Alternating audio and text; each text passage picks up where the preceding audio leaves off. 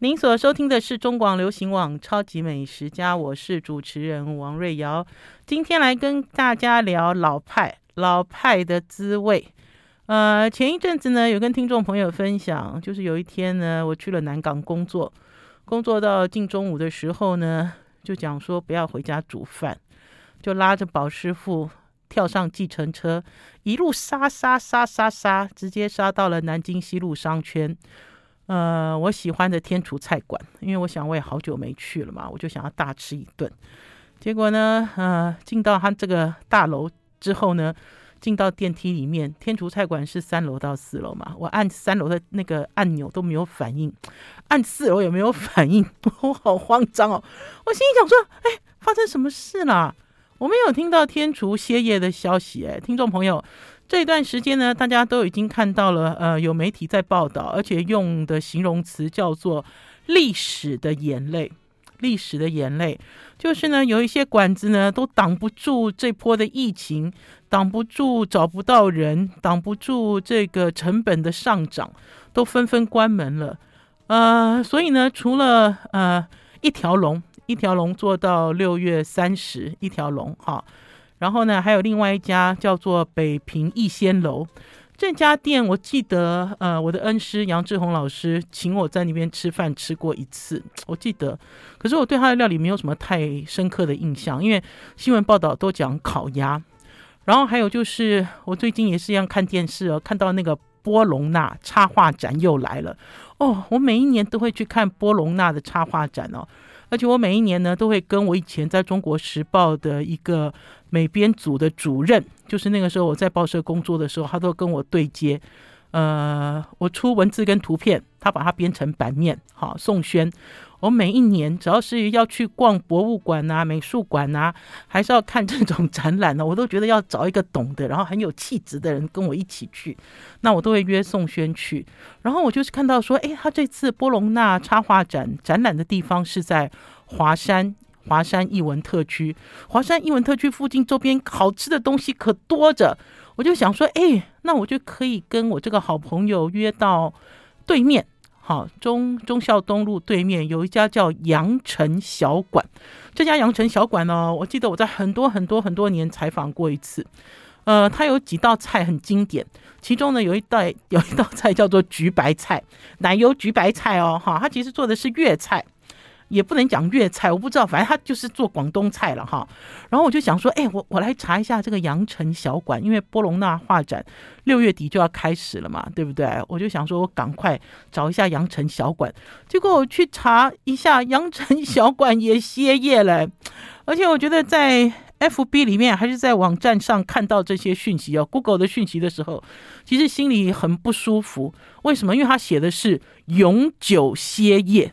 好，用红色的字，而且呢，前面呢有一个符号，这个符号就是禁止进入的符号。哈，大家会开车就知道一个圆圈嘛，然后一个斜杠。啊，我心里想说，天哪，我都来不及，好多东西我都来不及吃哦。那所以呢，那天呢，呃，就是一路直奔哈，大家知道从南港坐计程车一路直奔到天厨菜馆，三百多块吧，计程车。你看我们多摇贵，哇，爱家。去的时候，三楼跟四楼的电梯。的这个按钮按按按都没有反应的时候，我好急哦！我想说发生什么事了？我是错过什么了？虽然我也有一段时间没有去了，可是不至于如此吧？赶快冲回一楼，一楼之后看到管理员，我都觉得我这个眼眶都有一点湿湿的，我就想问他发生什么事了。结果这管理员好淡定哦，那管理员看着我，然后指指旁边的墙壁，他说：“嗯，公告在那里。”我就仔细看了一下啊。松了一口气，为什么呢？因为呢，天厨呢现在调整呃营业的时间，它是从四五六日才开，一二三都休息，好，就拉长时间休息啊、呃。所以那天我就跟宝师傅两个人就走了，走了之后反正就随便吃。可是呢，我跟他其实还是蛮心有灵犀的，就是那个礼拜啊，那个礼拜的礼拜六还是礼拜天。我们两个人早上一大早起来哦，你知道，就是一副今天在家里不想煮饭，我们就是要去天厨菜馆吃 哈、哦，所以就手牵手啊，就走走走走路去天厨菜馆吃了一顿。呃，老实讲，很多东西其实看在眼里哦，是蛮唏嘘的啦哈、怎么说呢？因为周六的中午，整个天厨菜馆，它是现在只有开放四楼，三楼没有开放。即使是开放四楼，它的规模也是很大很大，因为他们以前都在接待日本观光客，然后又有包厢。呃，只有两桌开，加上我们，加上我们，好，然后加起来大概七个人吧，七个人六个人。可是大家知道天厨菜馆里里外外加起来的员工有多少人吗？有七十人这么多。那所以我就自己就偷偷拍了一张照片，这张照片就是有大概呃五六个服务生围着另外一桌，好，另外一桌大概只有四个人、五个人这样子的一个景象，嗯、蛮荒凉的。我不知道怎么说，因为呢，对我来讲，在这波新冠疫情哈，好多人都发出了 SOS 的求救声，可是不知道怎么救，救不起来。救不起来的原因是因为呢，包括我自己，我上次就有讲过。包括我自己，我都减少了这个外食的机会，因为大家知道我前一阵子有染疫了，染疫的原因就是因为我去试菜，那所以呢就更谨慎，而且呢最近这几天呢，大家都知道无敌星星这个神话已经被戳破了，好，呃，你染疫了一次，哈，它其实不会保障你。有可能再染哈，而且三个月之内如果再染，也没有人理你哈，因为他就会认为这个是重复哈，病毒上上下下，那所以很谨慎。然后最重要的一点呢，是以前呢呃会聚餐哈，聚餐最主要的原因是要带我妈妈出去吃饭。我妈妈八十五岁，八十六岁，然后呢，我们大概每一个月都会出去吃饭一次。两次，好，大家轮流带我妈妈出去吃饭。可是因为我娘没有打针啊，好，而且我娘我娘很害怕，好，啊，所以我娘呢也都一直都窝在家里，好，啊，即使要出去带她出去吃饭，她都百般推脱，好，我前一阵子想要回家，她也百般推脱，叫我不要回家，好，因为呢，觉得我身上应该还有 Omicron 的病毒，因为很脆弱嘛，老人家真的很脆弱啊，所以呢，如果今天呢不带。长辈出去吃饭，如果没有家族聚餐，呃，基本上来讲呢，这个外食的机会就很少了。而且它不是工作，因为如果是工作的话，我会去吃新餐厅嘛，我会去看新的主厨，会去试新菜。那所以有一些老店呢，逐渐逐渐就远离了你的生活，像天厨一样。我那天呢，即使我再关注哈，再关注，就会发现说，哈，怎么可能礼拜六只有两桌啊？啊，当然，我坐的那个位置，我有听到柜台的声音。这个柜台声音呢，就是有很多外带单，我听到有很多人来外带，哈，有人打电话来，然后也有人亲自来，因为他们有人来外带的话，他们有一个区域可以让这个外带的客人坐在那里休息。然后我这个眼角都有瞥到，你知道，就瞥到那一区都有人。可是，呃。再怎么样都是杯水车薪啊，哈，很难很难回到以前的荣景。而且我其实很担心，因为这个店很老很老，这个店哦，这个店非常老，哈，所以呢，员工也都是老员工。那天我们在跟这个邱经理，我们最熟的这个邱经理聊天，这个邱经理哦，一退伍就来这里工作了，哈，呃，所以呢，员工呢都是跟兄弟姐妹一样。他们甚至呢有一个领台，我就很喜欢天厨，因为天厨有制服嘛，他们制服都还在穿旗袍。哎，听众朋友，穿旗袍的制服，而且是类似像那种粉红色、深粉红色的旗袍制服，现在应该哦是。在台北市，还是说全中华民国，你应该都看不见这样子的一个装扮。有一个领台，这个领台我每次啊来的时候，以前我爸爸在的时候，这个领台都会来扶我爸爸，哈，来搀我妈妈，然后都笑眯眯的，很可爱。这个其实也是老派餐厅的一种服务，就是你一进门就有人跟你打招呼。这个领台，我那天一跟他聊天哦，他居然已经六十一岁嘞。我我我我看不出来，他说他是六十一岁的时候，我就有一点傻了。我说哈，怎么可能？你已经超过六十岁了哈？他说对呀，他也是在这里做了一辈子啊。所以像这样子的老店也是一样。如果今天要结束营业的话，我想最大的冲击不在于消费者吃得到吃不到，我觉得最大的冲击是在于这七十几个家庭即将就会受到影响，更不要讲老板他自己。好了，我们要先休息一下，进一段广告，再回到节目现场。I like 103, I like radio。我是王瑞瑶，您所收听的是中广流行网超级美食家。今天来跟大家聊聊我最近吃到的台北市的老派餐厅。呃，我还是要回到天厨哈，因为我这个吃天厨是跟我爸爸在一起的啦啊，因为我之前我也讲过，老实讲，以前在台北市有很多北方菜馆，轮不到天厨，好，因为天厨的菜没有比别人做的更好。可是呢，惠宾楼呢，智呃，应该是从早期是智美楼嘛，智美楼啊，惠宾楼啊，贵宾楼啊，这些楼全部都关掉之后，我爸爸才跑到天厨来吃饭，才跑到天厨来菜馆来吃饭，算是硕果仅存啦。然后因为我跟我爸爸在一起的时候，我爸爸都习惯吃菜。呃，他老人家，我爸爸老人家，呃，以前是白手起家开工厂的哈，他很少带我们去吃什么点心，吃饱的没有，哈，所以要吃菜，然后呢，吃起来都很丰盛，要不然就吃烤鸭。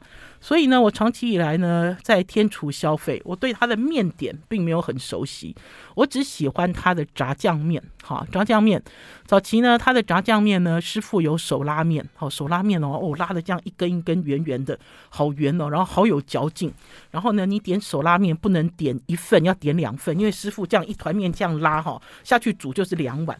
然后呢，接下来呢，这个点心师傅呢，呃，有时候会请假，哈。我想，因为他们这个人员有调配的关系，有调配的关系，那所以呢，之后就出家常面。家常面也是一样手工做的，好，就是粗的，现场压的，压了之后然后再切，用菜刀切这种宽面条。我有一次一不小心就踩到地雷了，我都没有吩咐，结果他给我出的是机器面，而且是烂机器面哦，我那天吃的好不舒服哦。可是那天我跟宝师傅去吃的时候呢，我就想说，哎，我们吃一点别的好不好？因为在去年去年的时候呢，去年还是前年，我的恩师也是我的老师杨志宏老师约了以前在铭传教我们经济的这个谢金河很有名，对不对？谢金河老师来约我们到天厨吃饭。谢金河老师呢点了几道菜我没吃过，其中有一个我好爱哦，叫做呃盐爆鱿鱼。好，他写的是盐巴的盐啦，然后之后我发现那个盐应该是 n 衰的 n 呐，元虽啦，因为这里面有很多香菜，然后这个鱿鱼开成花刀，好好看哦。然后呢，我也很喜欢鱿鱼的这种，嗯，有一点把它发起来，可是又没有发得很胖，哈，这样子的口感。大家知道这个干鱿鱼都要发嘛。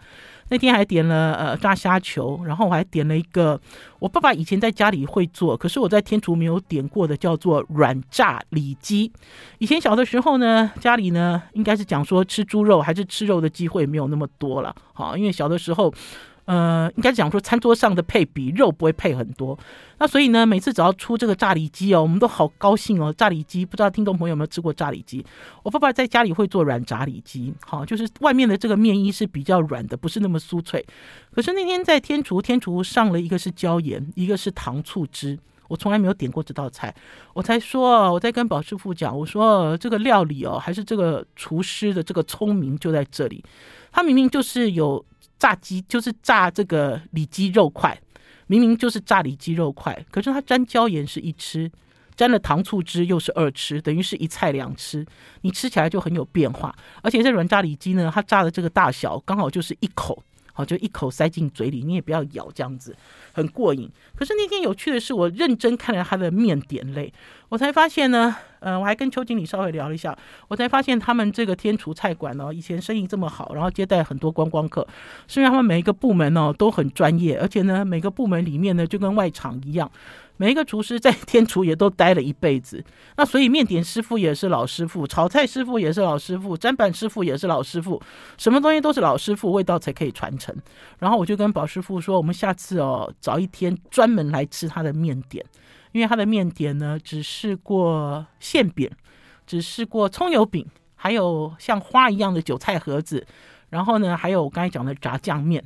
那天呢，是因为我们瞥见了一个东西，感到兴趣，其实已经吃很饱了啦。可是大家知道，这段时间出去吃饭哈，尤其是这种有情感的老餐厅，我们都会点很多菜哈，点完之后呢，打包带走。吃不完嘛，对不对？肯定是吃不完，打包带走。那天我们就看到他有一个天津包子，我说：“诶，你们有天津的狗不理包子哦。”讲到天津就想到狗不理嘛，其实狗不理是一个品牌，好。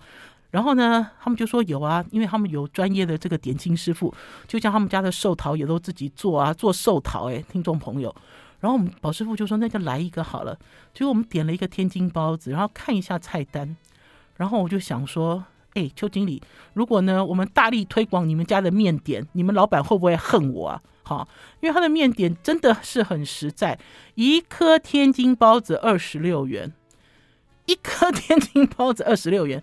呃，因为我们是内用嘛，再加小费，好，小费就让你加三块好了，好。那他的天津包子做的并不大，可是他的外皮、他的内馅都做的极佳，好。这个呢，也是我们在这边一直吃一吃，一直吃，就在想说啊，像这样子老派馆子，像这样子面面俱到的一个餐厅，其实在台北已经少之又少了啦。然后呢，甚至于呢，有一些专卖北方面点的馆子，也都做的七七八八。可是呢，嗯、你可以看得出来，几乎是无以为继。好，然后就像有人就讲说，对啊，呃，我其实有听到有一些人哦，有一个这样子的论调了。他说，对啊，新冠疫情期间，这些开不下去的餐厅都该死了，应该哈，因为他说这本来就是一种汰换，你没有竞争力呢，你就会被汰换掉。可是我相信讲这句话的人，并不知道新冠纠缠我们这么久，纠缠了我们快要三年。现在呢，如果熬得下去的话，就是这个财力很雄厚的。财力很雄厚的这些餐厅，要不然就是这种开支很少的，就是我一个人啊，校长兼壮中啊这样子的店。否则的话，你要维持这样子的一个规模，维持这样子的场面，然后呢，维持一家餐厅七十个员工，哈、都能够像以前一样如常，其实真的很难很难。啊、所以呢，我就跟这个天厨菜馆的邱经理还有总经理讲，我说你们专攻面点吧。我说因为以前哦，大家啊来这边吃饭还是干什么哈，其实不太会在乎钱嘛。可是大家知道最近呢发布的几个数字，就会发现你的荷包是越来越少哈，越来越小。然后呢，你赚的钱也是一样哈，越来越少。的状况之下呢，其实不妨呢转变一下态度哈。它是一个菜馆，它也是一个呃面食馆，面食馆。那所以呢，大家呢可以用这样子的方式去支持我们自己心中的爱店。好了，休息一下，进一段广告，再回到节目现场。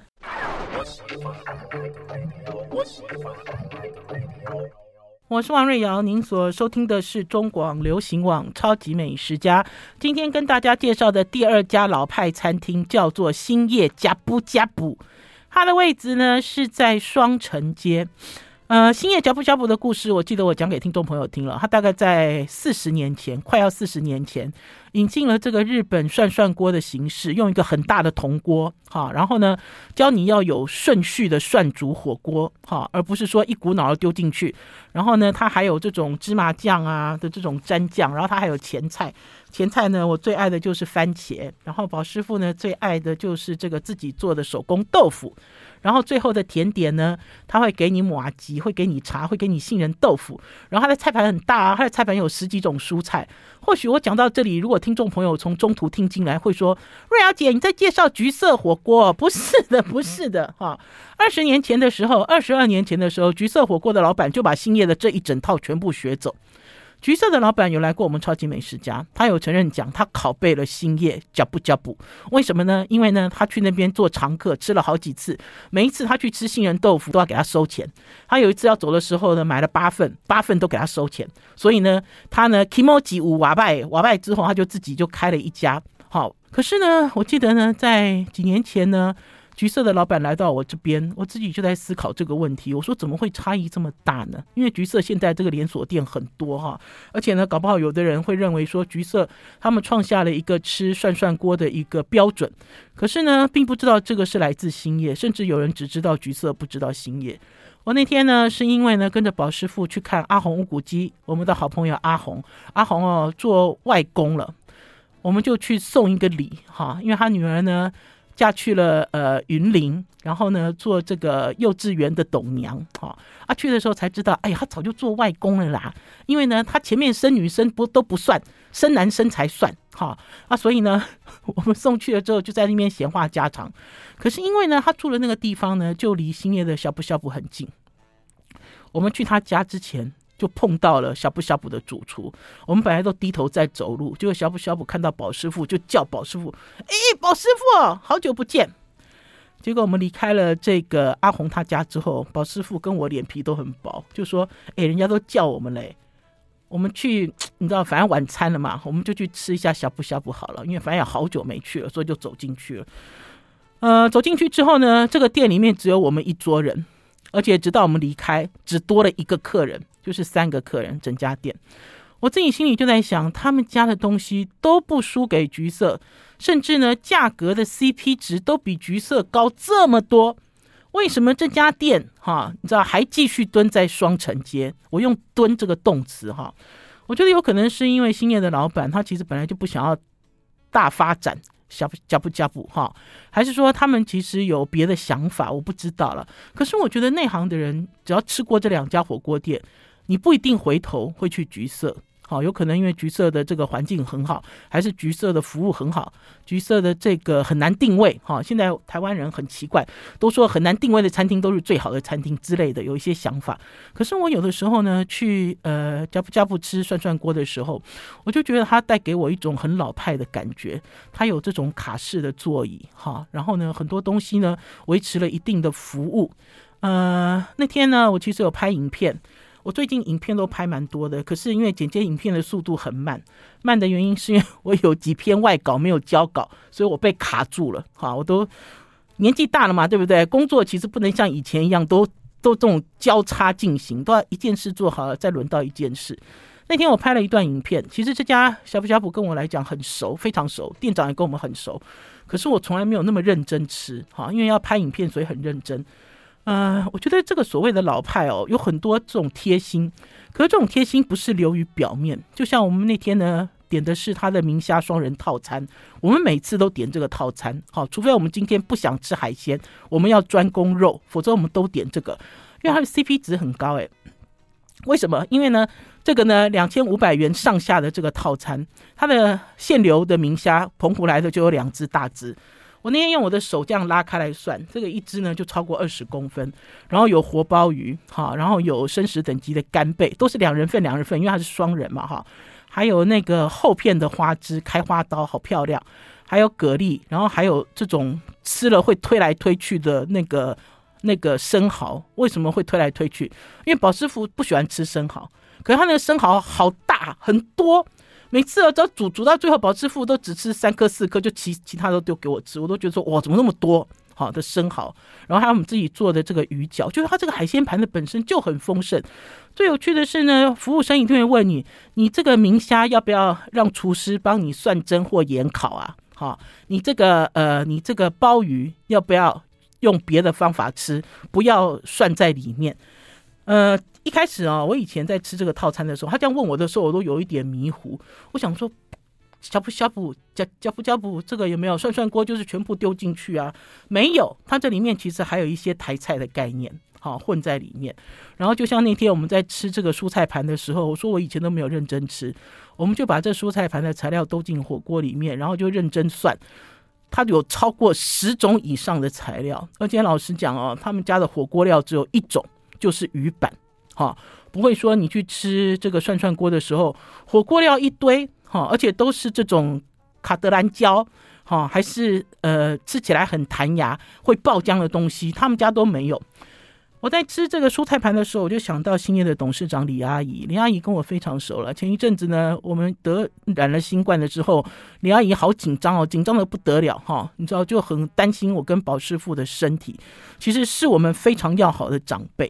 李阿姨并不是我在采访的时候认识的，李阿姨是在很早以前就认识宝师傅，那个时候是跟傅培梅傅老师啊一起，因为他跟傅老师的私交非常好。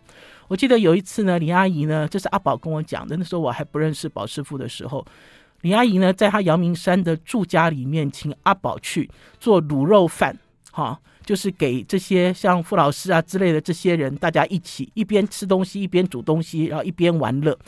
那所以呢，李阿姨等于是我们的长辈，呃，然后我在吃这个蔬菜盘的时候，我就想说，哦，我可以想到李阿姨在现场，她就会跟你讲说，哎，你把你把爱家哦，啊，那些青菜嘛爱搞，你知道，就比如说我的脑袋里浮出来的这个表面啊，就是我浮出来的这个画面是这样子，就是一个老人家给你吃很好的肉跟海鲜，因为这套餐里面还配了一个那个呃，还配了猪哈，还配了。还配了那个松板猪，好，还有一大盘松板猪。我就想说，他给我那么多菜，而且这个菜哦，还有两种根茎类，好，就是而且这个颜色都 colorful。我想他一定就是这样子的想法。好，肉吃那么多没关系，蔬菜也一定要吃，一定要均衡。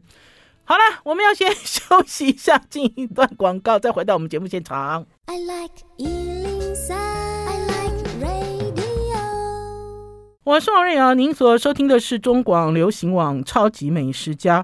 老实讲，这段时间呢，我就地重回我自己非常喜欢的几家餐厅，有的生意好，有的生意不好。其实大部分生意都不好，我心里都好难过。因为对我来讲，我觉得他们卖的东西很实诚，而且他们开价呢也很呃，他们的开价呢也很平实啦。就比如说，他们开价的东西都是物超所值，就像我刚才跟大家介绍的这个兴业的明虾双人套餐。呃，那天其实是因为主厨哦，走在路上跟我们打招呼，我们两个人哦，你看我跟跑师傅两个人其实就是脸皮薄的人，我们就想说哦，都都人家都打招呼了，我们就赶快给人家搞关起来。而且那天本来想要约阿红的一家人都去吃，好，我们就说我们大家都去吃呷哺呷哺，好，结果阿红说他们四点就吃了晚饭了，哦，这么早吃晚饭，那所以就是我跟宝师傅两个人去吃。这个主厨啊，呃，他们叫他阿。俊师俊塞啊啦，哈，叫他俊塞啊。他看到我们来，他其实很高兴，因为餐厅里头没有人嘛，哈，我们就坐在那个最靠近路边的那一桌，好，我们就坐下去。坐下去之后呢，他就到后面去张罗，他就拿出了，他说要请我们吃客家小炒。我说啊，为什么会有客家小炒？结果他拿出来之后，其实不是客家小炒，是那种鱿鱼炒芹菜。然后，因为他拿了这道菜之后，宝师傅说：“哎，我们来叫啤酒好不好？”因为 就你知道，就等于说，就他拿这道菜嘛，对不对？我们就来喝啤酒，这样子 feel 才会对。所以我们就点啤酒。然后俊塞就跟我们讲说，哈，这些哈干鱿鱼都是前一阵子包粽子修下来的边角。然后我就觉得很意外，我说为什么包鱿鱼要用那么好？就是整条发质的干鱿鱼啦，它的边边角角都不要，包括它那个两片耳朵，它也不要，哈，须须它也都不要，然后它只取中段，然后切成细丝去包粽子。啊，我就觉得很怪，我说为什么要这样做呢？我说因为粽子的这个材料都是碎碎的嘛，因为你要跟米粒，就是你要搭配米粒，啊，为什么要那么干乎？啊，俊塞就跟我讲说，他也不知道。可是因为你包完了粽子之后，这些边角料难道要丢掉吗？所以呢，他们在最近呢，都是用这种炒这种客家小炒来招待客人。啊，我就觉得真的是很棒。因为呢，他即使呢，呃，是用边角料炒这些下酒菜给你吃，这个鱿鱼的厚度好厚哦，然后好好吃哦，我都从来没有想到会在这个呷哺呷哺的店里面吃这种下酒菜。然后同样的呢，他们呢在店里有卖一些定食，像这种青鱼定食，店里卖的是四百块有找，可是他把它装进便当盒里面，变成两百五十上下，哈，很超值。可是我相信一般人经过都没有感觉，因为太多店在卖便当了，你绝对不会，哈，你绝对不会说哦特别去关注这件事，倒是让我想到了，他们本来就是有口碑的店，所以呢，他们呢即使是出手卖便当，也不随便，也不随便。不知道哈。对我来讲，我自己反而还蛮开心的，因为整个店都没有人。直到我们要走的时候，才又跑出来一个客人，那是一个女客人。那女客人哦，好有趣哦。东西吃一吃，吃一半之后跑到我这边来，原来是我们超级美食家的粉丝。他说呢，听到我的声音，他就觉得很高兴，也是内行人啦，就是内行人呢才会这样子吃，吃这种台北的老派呷哺呷哺欣叶的呷哺呷哺店。好，紧接着第三家跟大家介绍是老派的牛排馆。这个老派的牛排馆呢更有趣，叫做红屋牛排。我记得在很多很多很多年前，因为我妈妈呢很喜欢喝什么酥皮浓汤啊之类的小餐包啊，老人家嘛，鳕鱼嘛吃不动，那所以我曾经带我妈妈去红屋，可是我记得她的位置是在忠孝东路。那天呢，因缘际会呢，认识了红屋的股东，这个股东叫唐董，我们都叫他唐董，唐董很阿萨里的一个人哈。唐董就说：“好，我带你们去红屋吃牛排。”开心啊，怎么不开心哈？因为呢，大家的年纪呢都跟唐董差不多，好，就是一堆巷子的中年人杀去红屋，好，杀去红屋。嗯、可是我印象中红屋在忠孝东路，才发现原来红屋呢在几年前搬到了民生东路，呃，靠近旧西华，西华已经搬了嘛，对不对？西华不见了，就是靠近西华那边。我要跟大家讲哈，我们约的是晚上六点，每一个人都提早到。五点多就到了，我进到这个牛排馆，我都没有差点吓一跳。这个牛排馆哦，人声鼎沸，听众朋友，人声鼎沸的牛排馆哦，而且呢，这个牛排馆呢很妙，这个牛排馆是一个烛光牛排馆，好、哦，它没有灯，它都是靠烛光。每一个人每一桌桌上都是烛光，那所以你看到的是哇，怎么鬼影幢幢晃来晃去？因为呢人很多，哈、哦，我都不相信哎哎，听众朋友六点呢，那天好像是礼拜天呢，我记得即使是礼拜天六点不到，这家餐厅已经坐了九成满了，我。那天哦，我就跟唐董讲，我说怎么可能？我说因为在新冠的这段期间呢，我去哪里哪一家餐厅哦，都让我难过。哈，除了呃那个江振成跟夫弟在宜兰新开的那家 Cold a Cold 那家，因为是新开张，哈，人爆满，哈，这个是必然的，因为。蜜月期就是三个月、六个月嘛。可是呢，我去了一些馆子，这些馆子都让我觉得说，哎，怎么办啊？哈，大家都不想要出来吃饭，还是说大家顾虑都很多？可是我那天进到红屋的时候，我说发生什么事了呢？为什么人那么多？因为很吵，非常吵。哈，然后呢，在这个烛光之下呢，人影闪来闪去。好，然后唐董就跟我讲说，哎，瑞啊，他说以前生意更好。哈，他说呢，现在这样子哈。已经有受到影响了 哦，我真的很难想象以前生意更好是什么时候。不过我倒是想起来，嗯、我带我妈之前带我妈去吃红屋牛排的时候要定位，哦，没有定位没有位。然后唐董也在讲，他说以前会做到几轮呐、啊，两轮吧，三轮吧，好、生意这么好的一个台台湾的牛排馆，就这种台式做派的牛排馆。这个红屋的英文很好玩，不是叫 Red House 啦。红屋的英文叫做 Home Steak，Home Steak 哈，有没有 Home Steak 红屋哈？我加了 Home Steak，嗯、呃，去了之后坐下来，因为是烛光嘛哈，然后还有他们的这个服务生呢，也都是穿那种西装之类的哈，就是很老派哈，都是一个很老派的感觉。光是你看到烛光就觉得很老派，然后菜单拿出来也很老派。所以呢，前一阵子我已经在 YouTube 上传了一段影片。这段影片呢，呃，其实应该是继上一次在天厨菜馆之后，我开始录制这些老餐厅的菜单给大家瞧瞧看看。哈，就是这些老餐厅、老派餐厅的老式菜单到底长什么样子？我们要先休息一下一段广告，再回到节目现场。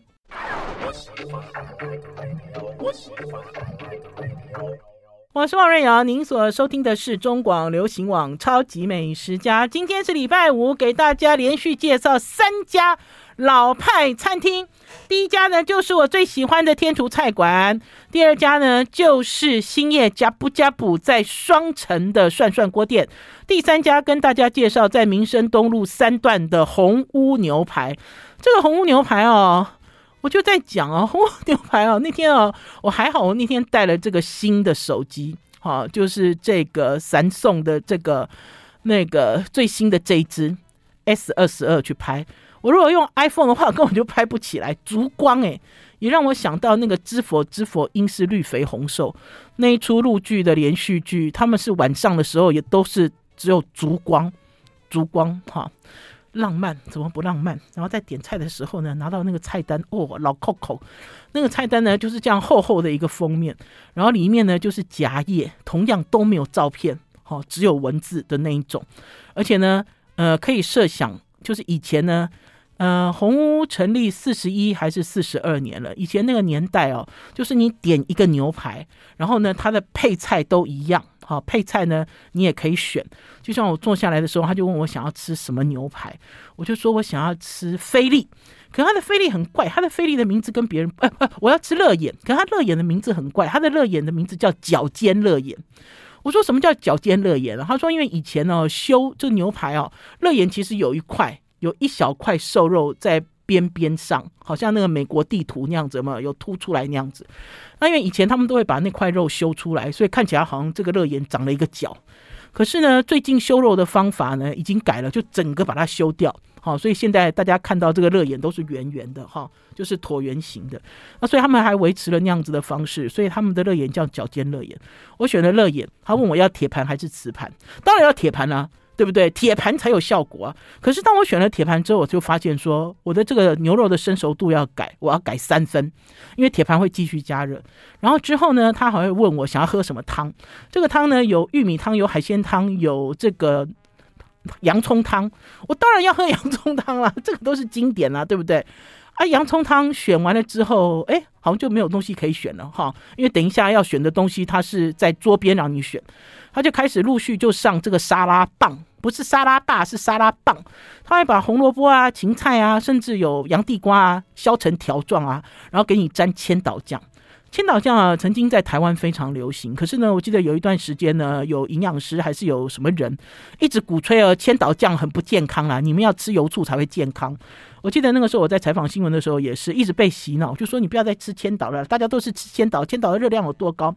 可是我回到了红屋牛排之后呢，千岛酱好棒哦，因为呢，这个沙拉棒沾千岛之后上来的沙拉盘也是千岛酱，而且上面还有。罐头尾鱼，而且它里面的蔬菜种类很多，非常新鲜。你知道，在吃它这个沙拉的这一碗的时候，好像在挖宝，一直挖宝的感觉。呃，虽然唐董说哈，堂屋是四十年、四十多年都没有改变，可是我自己吃堂屋，我觉得有改变，细节有改变哈。然后呢，呃，我觉得是更好。然后就像牛排来的时候呢，为什么喜欢铁盘？你就要把口部拿起来咯。好，每一个人都把口部拿起来，就算是选这个瓷盘的人也是一样，因为你旁边选铁盘的人油会溅到你这边嘛，大家就拿起来啊，好，你知道一直挡油，一直挡油，嗯、呃，这种 feel 真的是四十年不变，好，然后甚至于是到后面牛排上的时候呢，他问你要蘑菇还是要呃黑胡椒酱，不知道哎，他他问我就等于是服务生哦一。一个一个，因为这已经变桌边服务。他来问我的时候，我都有一点 傻住。为什么呢？因为台湾的这个牛排哈，已经好多年了哈。我们吃这种好的，因为它的牛排并不便宜哦哈。它一份这个肋眼哦，就有两块肋眼，而且都厚切。它的这个我那天点的肋眼牛排，一个也要两千元有找，一克也要两千元有找，包括这些我刚刚讲的，它附赠的这些东西。可是关键是在于，当他问我要蘑菇还是黑胡椒的时候，我就觉得他这样子的问问题的方式也是一种复古。好久没有人这样问呢。现在的问法是你想要哪一种盐，对不对？你想要粉红色的玫瑰盐，你想要黑色的竹盐，你想要法国的盐之花，好，甚至是有人叫一整排。四五个盐让你自己随便加，没有人在加酱的哈，对不对？会认为说哦，加酱好老土哦，加酱好不健康哦，你知道加酱是过时的。可是老实讲，在我以前在采访新闻的时候，就像我在讨论千岛酱的时候，有人告诉我千岛酱不健康，而且那段时间呢，大家都在鼓吹不要吃千岛酱，你有更健康的就是油醋。我们在写新闻的时候也是写说哦，你要选择油醋。可是老实讲，我们内心真正的渴望是什么？我们内心真正的渴望是千岛酱啊，不是吗？谁不喜欢千岛酱？然后甚至于在点汤的时候，我虽然点了洋葱汤，可是我觊觎我旁边的我朋友菲比的那一碗玉米浓汤，谁不想要喝这些啊？哈。或许会觉得说，哦，你好像小孩子哦，我觉得不是那样子的想法。我觉得身体是很诚实，哈，就是当你在面对这些美食的时候，就是有一些东西你会趋近它，因为你觉得以前小的时候给你培养了，给你灌输了这种很美好的印象。所以那天呢，通通都是千岛，而且那天呢，蘑菇酱跟黑胡椒酱都各来，哈，我都要，哈，用这样子的方式来吃。那我觉得呢，红屋呢给我最大的感动是呢，我刚有讲呢，它的里面是烛光，全部都是烛光，一直维持一种烛光在照明，所以我录的影哦很黑，影片都很黑，然后我甚至于没有拍照，没有拍照原因是因为我觉得我拍不起来。可是呃，在现场那天呢，有一个人是六月的时候生日，哈。那所以呢，红屋呢就拿出了蛋糕，因为最后他他还是有蛋糕跟布丁，他布丁很好吃，好，就你不用跟他讨，他也会给你。他就拿了这个蛋糕，然后就开始唱生日快乐歌。哦，我也好久没有听到他从喇叭里面放出公版的生日快乐歌。而不是说唱生日快乐歌就在现场直接唱哦，没有哦，好，就他维持了这种祝你生日快乐的这一种哈，就是公版的生日快乐歌。然后最有趣的是呢，我刚才有讲说拍照都拍不下来，不用担心，他们现场的老服务生会拿 iPad 给你拍照，拍完照之后立刻输出变成照片，还装框送给你。嗯、所以我自己是在思考，同样是新冠，不一样的餐厅在面对，有的餐厅生意很好，有的餐厅呢，呃，几乎是没有客人。哈，中间其实还是有一些东西可以调整，还是可以有一些东西正中消费者的心。好啦，超级美食家今天的节目到此告一段落，下周一中午空中再见，中午有直播，拜拜，拜拜。